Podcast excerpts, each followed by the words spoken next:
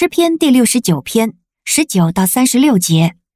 我所受的辱骂、欺凌和侮辱，你都知道。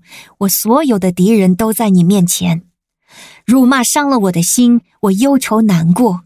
我希望有人同情，却一个也没有。我希望有人安慰，还是找不到一个。他们在我的食物中加上苦胆，我渴了，他们把醋给我喝。愿他们的筵席在他们面前变为网罗、报应和陷阱。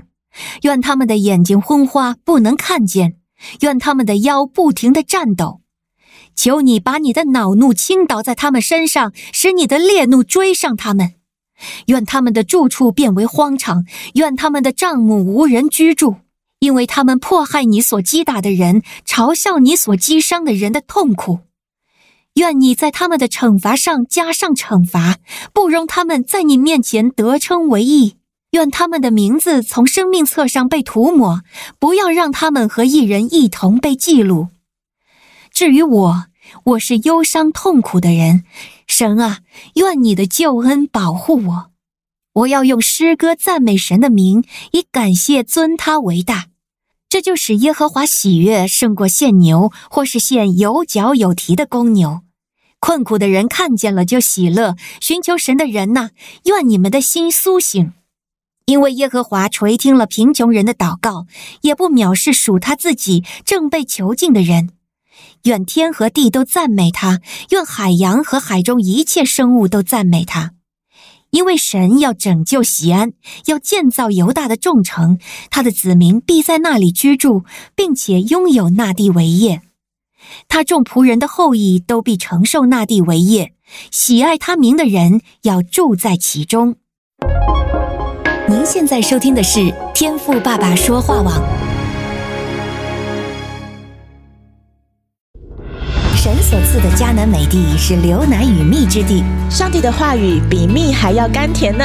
我是拥蜜使者永恩，我是蜜蜜，让我们一起在天父的话语里勇敢探蜜，蜜得甘蜜，得蜜得利得胜。亲爱的弟兄姐妹平安，我是蜜蜜。今天我们要来接续读诗篇第六十九篇下半部十九到三十六节结束。这是一首大卫在向神诉苦的祈祷。我们可以听到大卫在这里啊，很巨细靡遗分享他被欺负、被逼迫的心路历程。在今天我们所读到的经文范围二十二到二十八节，大卫甚至向神所发出了咒诅啊！诶，你会不会觉得做一个跟随神的子民，怎么还这样的去咒诅别人，这样妥当吗？然而，在那一个主耶稣基督的救赎还没有来到的时代，这是一种因热爱神的公义所产生的情绪哦。大卫向神祈祷，将那些加在逼迫者身上的审判，就是那一些他们人生一直在追求的方向，比方说有好的饮食，比方说有好的身体，或者是有居住的地方，甚至是关乎那从神而来那属天的祝福。而我们人啊，这一生最大的喜乐，何不就是盼望自己的名字将来被主所记载在生命册上呢？然而，这些理想、这些期盼，大卫都求神使他们能够适得其反，咒主他们在世上的所有追求都得不到。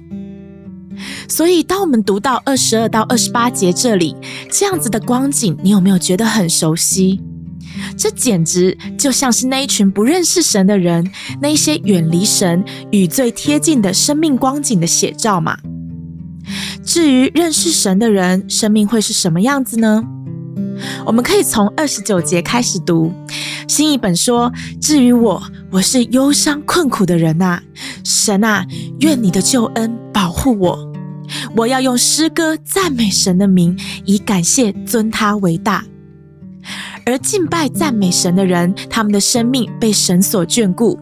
可以看到这首诗篇最后面的两节，神要拯救西安，要建造犹大的城邑，他的子民必在那里居住，并且拥有那地为业。他众仆人的后裔都必承受那地为业，喜爱他名的人要住在其中。反之，认识神的人就是远离罪恶，活在光明里。所以你看，信靠神的大卫，不论环境如何，是否在高山或者是在低谷，他都用他的一生颂赞神、敬拜神。这就是一个人活出真正信仰的确据啊！所以，透过今天的灵修默想啊，我想要鼓励我们的弟兄姐妹，把时间用在就近神、荣耀他、敬拜他吧，不要老是任凭老我与罪贴近。在今天的经文当中，我们看到那些贴近罪的人，结局就是那些活在咒诅里面的。所以，我们真的要让生命走进罪恶的漩涡里面吗？